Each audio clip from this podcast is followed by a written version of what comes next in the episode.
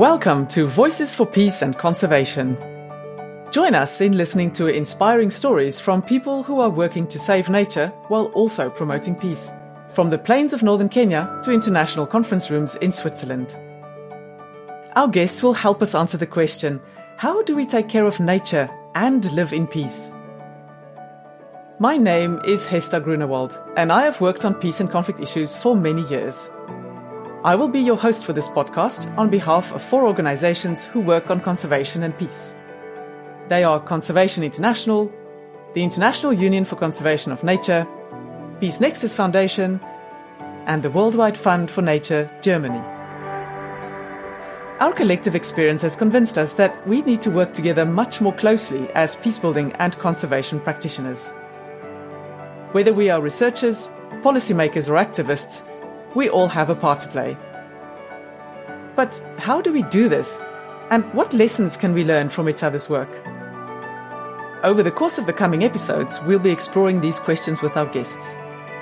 For more information, have a look at the podcast description notes.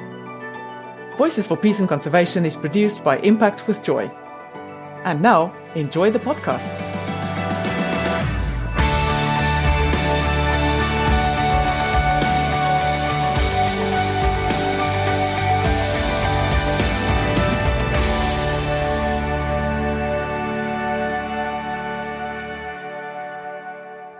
In today's episode, we'll take a closer look at a high priority policy and research topic the links between climate change and conflict.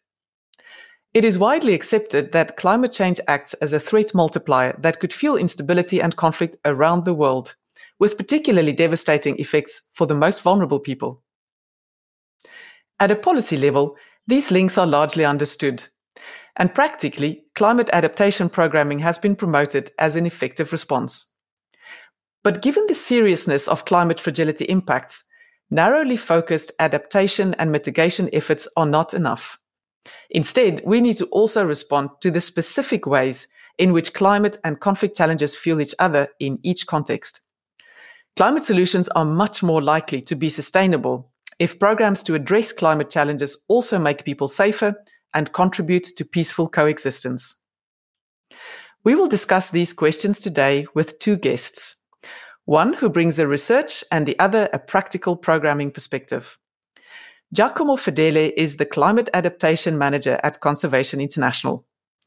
His research focuses on nature based transformative adaptation. He has been supporting CI's country teams to implement and monitor climate change adaptation programs with vulnerable communities. Our second guest is Lydia Cardona.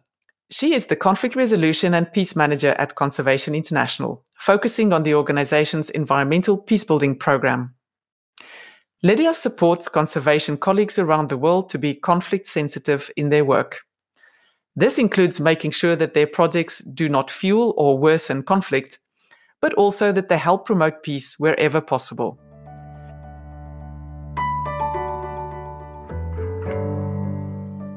Great to have you both with us, Giacomo and Lydia. Thanks for having us. Excited to, to talk about this today. Thanks, Hester. Yeah, very happy to be here with you. Let me start with you, Giacomo.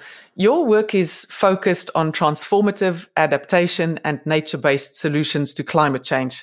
That's uh, quite a mouthful. What does this mean, and, and how does social resilience come into your work? Yes, uh, transformative adaptation is really about addressing the root causes of climate vulnerability and the impact in a proactive way. So, climate change we know is already happening, and we need to adjust the way we, behave. Think about, for example, uh, of a coastal area that is experiencing increasingly severe floods, for example, due to climate change. So, to respond, this community that is affected by floods might borrow money to repair their homes or increase their houses' height. So these are examples of coping strategies or incremental adaptation to climate change.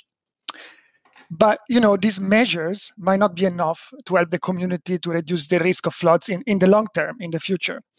So when you implement a transformative adaptation instead, you really focus on those fundamental changes that that alter the social and ecological interaction for the purpose of reducing the vulnerability to climate change, but really in a long term. And so for this flood-prone community, this might means to relocate their houses in safer areas, uh, farther away from the coast or, or at higher level uh, on, on the top of a hill. Or another option for them that is transformative as well is to restore the degraded wetlands that, that can help the, the water to be regulated and help the water flows so they are protected. Right. That's uh, that's very interesting to get a better sense of what that means. And um, and so for Lydia, you work closely with conservation practitioners on integrating conflict sensitivity in, into their work. Why is this important to conservation efforts, and how does this connect back to climate change? Yeah, so conflict sensitivity is important to conservation because quite often conservation work happens in fragile contexts. And if we aren't careful about how we approach our work, we can inadvertently deepen divisions or fuel conflicts over natural resources that are already present in the communities where we're working. And I think that this makes conflict sensitivity incredibly important in the context of our climate work because conservation right now is placing big bets on nature based solutions. And what does that mean? Right? Our, our work is focused on protecting and restoring nature to harness its potential for capturing greenhouse gases and helping us adapt. But in order to do this, to protect forests, restore lands, improve their management, you have to work effectively with people and respond to their needs and those vulnerabilities that Giacomo was referring to. All of this implies working with those people who rely on forests for their livelihoods and other needs. It means building trust with those communities and responding to conflict proactively in their work, responding to those vulnerabilities, because these are the issues that in the long run could undermine our efforts. So, you know, it's great if we're successful now, but if it's not sustainable five or 10 years from now, then we've ultimately failed. And I think that in particular, when it comes to climate adaptation, which is already centered on responding to these human needs, there's a really great opportunity to integrate solutions from peace building and development to achieve mutual goals. Yeah, no, I think what Lydia is saying is super important. Our research and experiences on the ground are showing that we need to incorporate this forward looking thinking and this long term thinking into nature conservation projects or in the land use management more generally. So nature can really help us to meet several of our needs, like the lively our livelihoods, the water that we drink, the food that we eat. But nature is also being severely affected by the impact of climate change. So when nature is degraded, it cannot contribute to our well-being anymore. For example, this is the case of forest fires or cyclones that are directly damaging uh, the nature. So, but nature can also be impacted indirectly by the effect of climate change. And this is happening, for example, when people use nature as part of their coping or their adapt- adaptation strategies in unsustainable ways. So these people might, for example, cutting down trees from the forest to rebuild their houses or to gain new, new land for their cultivation, for their rice or for vegetables. And and another example of an adaptation strategy that might degrade nature is, is one that uh, is involving competition with scarce natural resources that are, you know, uh, exacerbated by the effect of climate change. And these people might also be forced to migrate, abandon their land, and, and, and so stop managing those land sustainably. So that really fuels the cycle further between conflict and climate change impacts and the disruption that the, the degradation of these resources can cause. And um, I wonder, Lydia, do you have any practical examples from your fieldwork of how conflict sensitivity is integrated in a climate focused program? Yeah, so one particular team I've worked a lot with is working in a protected area where the government historically set the forest aside for protection, but hadn't consulted with the communities that were living there. And it's a region with historically high rates of deforestation. People rely on the land for their livelihoods, and that drives deforestation because of a lack of better options. So, In this region, there's conflict over ownership and rights of the land uh, from different groups of people. And with there being conflict and these competing interests related to security and government intervention, it can be a dangerous context at times for staff, for law enforcement, and even the communities living there. And so it's precisely in this type of context that we're placing these big bets on protecting or restoring forests like these as a way to, to mitigate greenhouse gas emissions, right? So, from a climate perspective, it's really important. And I think people often think that the best way of approaching this is through enforcement, but this can be a really reactionary response. You have to get to the underlying issues as well, in the same way that Giacomo's work in transformative adaptation tries to respond to those vulnerabilities. And conflict is a part of that as well. So, one example um, is that we've helped create a livelihoods program that gives people incentives to move away from deforestation to other livelihood options and one of the men involved in this program, who was there from the beginning, he was originally um, pretty much a poster child for that work. And he eventually left the program to join a group that seeks to intimidate those working with the government in the protected area. And so the lesson is that you can't just rely on enforcing existing laws um, or responding to livelihoods alone, because in many places like this, rule of law can be weak, or the government may not be able to be in control of what happens in that area. So we need solutions that respond to conflict and, and human needs as well. And this is where conflict sensitivity and peace building approaches can be really important in climate work because there's really great research out there that supports this idea of integrating uh, peace building and climate adaptation um, and that there are synergies and co-benefits that produce better outcomes for both when they're done together Really interesting. And and Lydia, have you also seen examples where people have deliberately done peace building work as part of their conservation work in, in areas like the ones you've just described? Yeah, I have. And it, it's very much in that same context that I was just describing. So the park guards who work there, they probably wouldn't call it that, but some of the work that they're doing, that protected area, I think is very much linked to peace building approaches, right? So they go out for 30 to 40 days at a time into the forest and remote areas without weapons and they their mandate is to enforce the rules of the protected area. And so how do they do that right? Um, they they've learned to befriend and gain the trust of the communities who may not see their authority as legitimate because it's a necessity. So one of my favorite stories is um, of a park guard who shared with me that in one one of his trips where he went out um, for several weeks at a time and he encountered a really remote area again. And there were people there who um, showed up and they weren't receptive to government presence there. And they they had machetes in hand and were ready to you know confront and kind of try to drive him out. And as soon as they saw him, they were like, "Isn't that aren't you the guy who plays soccer with us or with that other group um, on Saturdays?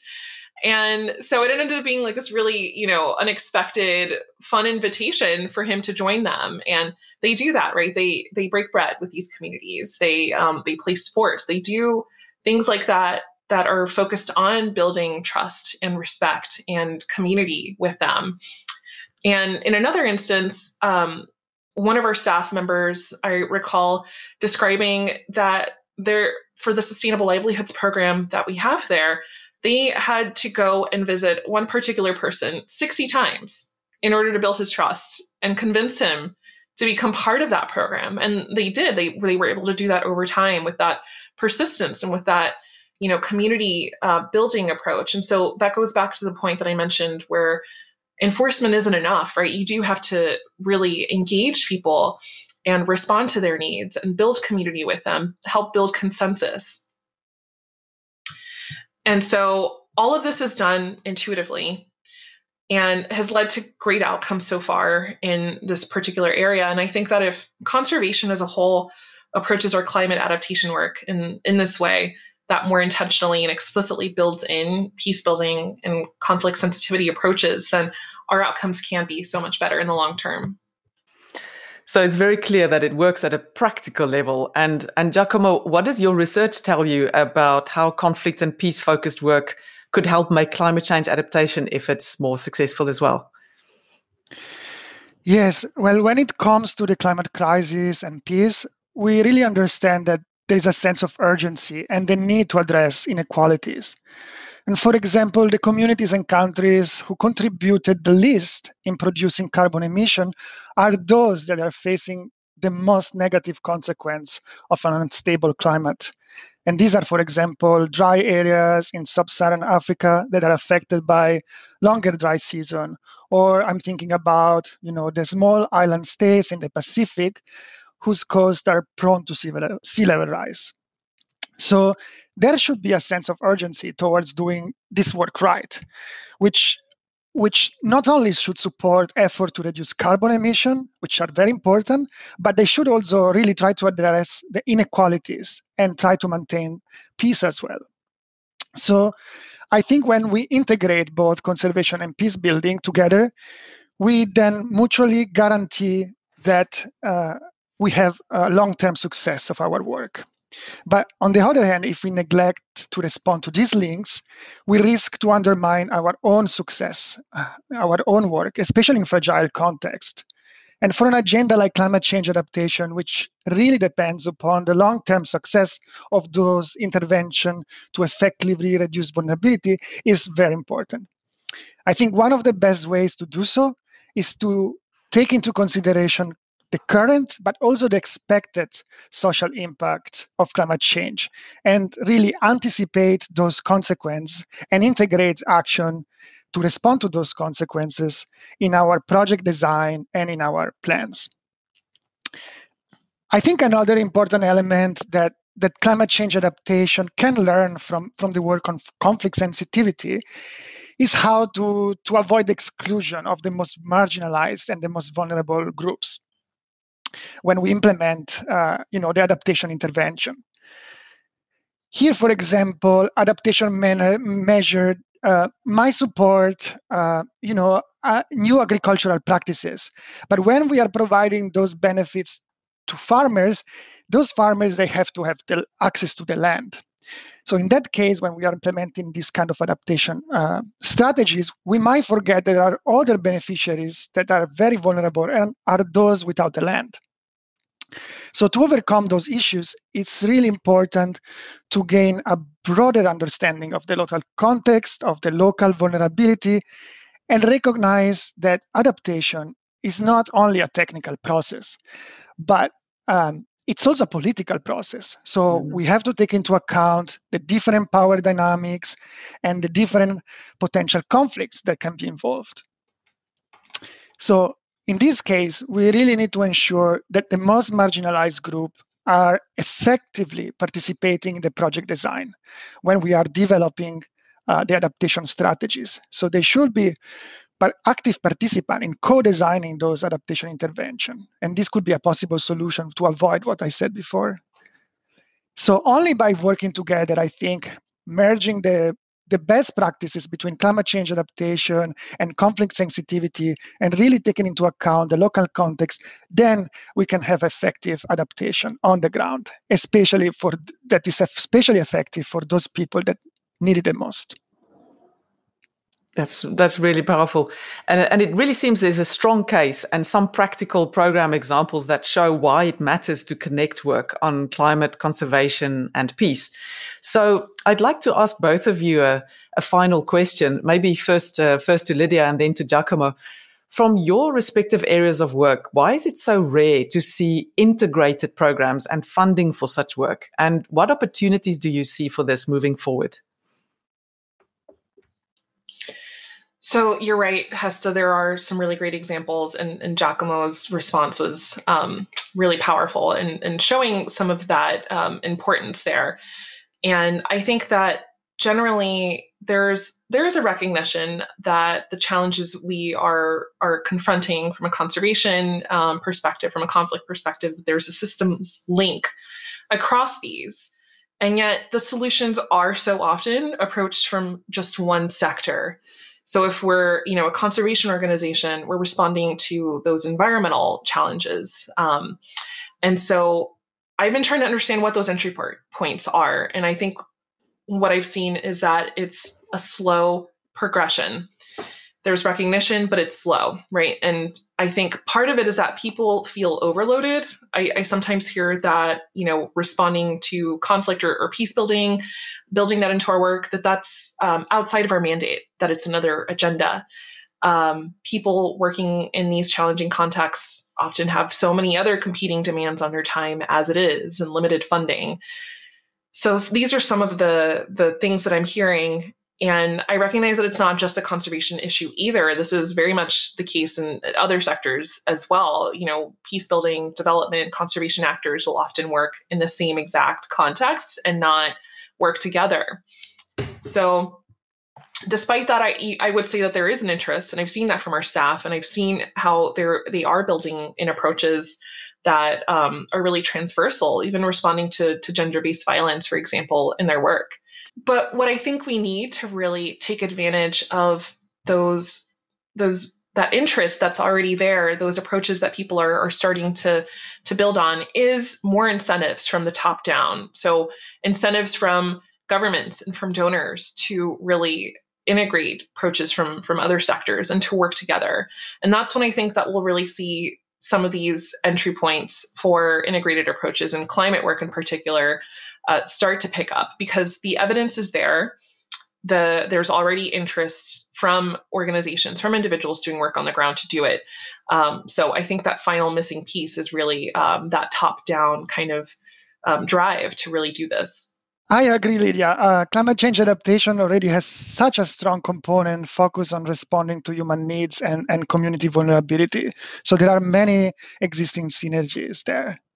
So these synergies are particularly important, I think, when we use nature to help us to adapt to climate change. And is this kind of nature-based solution are becoming increasingly popular and important. And this nature-based solution for adaptation involve the protection, the sustainability uh, of natural resources, and the restoration of nature. And and you know, they they can really reduce the impact of climate change um, for people. But in one of those contributions that nature can provide to us, to people, it's it's about human and health and human health and, and human security. However, I think we don't have much robust empirical evidence because of the challenges uh, that we are facing in measuring the positive contribution uh, that that this solution have for for humans. So that's definitely an area that would really benefit from collaboration between you know the environmental sector the peace building and the conservation initiatives. I still think that silos exist, however, and but, but we're very used to uh, this in, in, in our adaptation work because we are we are we usually work across sectors and we always need to involve multiple actors at different levels. And we know that this can be really challenging sometimes you know especially when when there are so many different interests uh, on the land and and when the tenure is not clear which in the places where we work is often the case and that's also normal when you work on shared natural resources whether these are communal grasslands uh, oceans or community forests and and it's not always easy to bring all these different diverse people to to talk together, uh, especially when they have competing interests, different values, and also different power. And and so when you bring them together at the same table, you, you have to be careful and, and, and give space to everybody to to to really provide the, their perspective when they help us to develop or co-develop those uh, adaptation uh, solutions. But you know, because climate change and security risks are usually topics that are of shared concern with the communities that we work, these barriers I think can be overcome and and and there can be actually more synergies. I think that empirical studies and practical example that we are um, you know gaining with the with different projects on the ground can really help us to build the confidence that these kind of approaches integrated approaches really work. Giacomo and Lydia, thank you so much for your insights. And there's clearly some very important challenges, but also some really uh, clear opportunities where this integrated work can happen um, much better on the ground. And I think what I'm taking from this as well is that not only is the case clear that we should be integrating climate adaptation and peace building work more closely, but also that whenever we are doing it, the effects are positive. We are achieving more and, and we are more successful and effective. So thank you both for your time and all the best with your continuing work on, on these issues.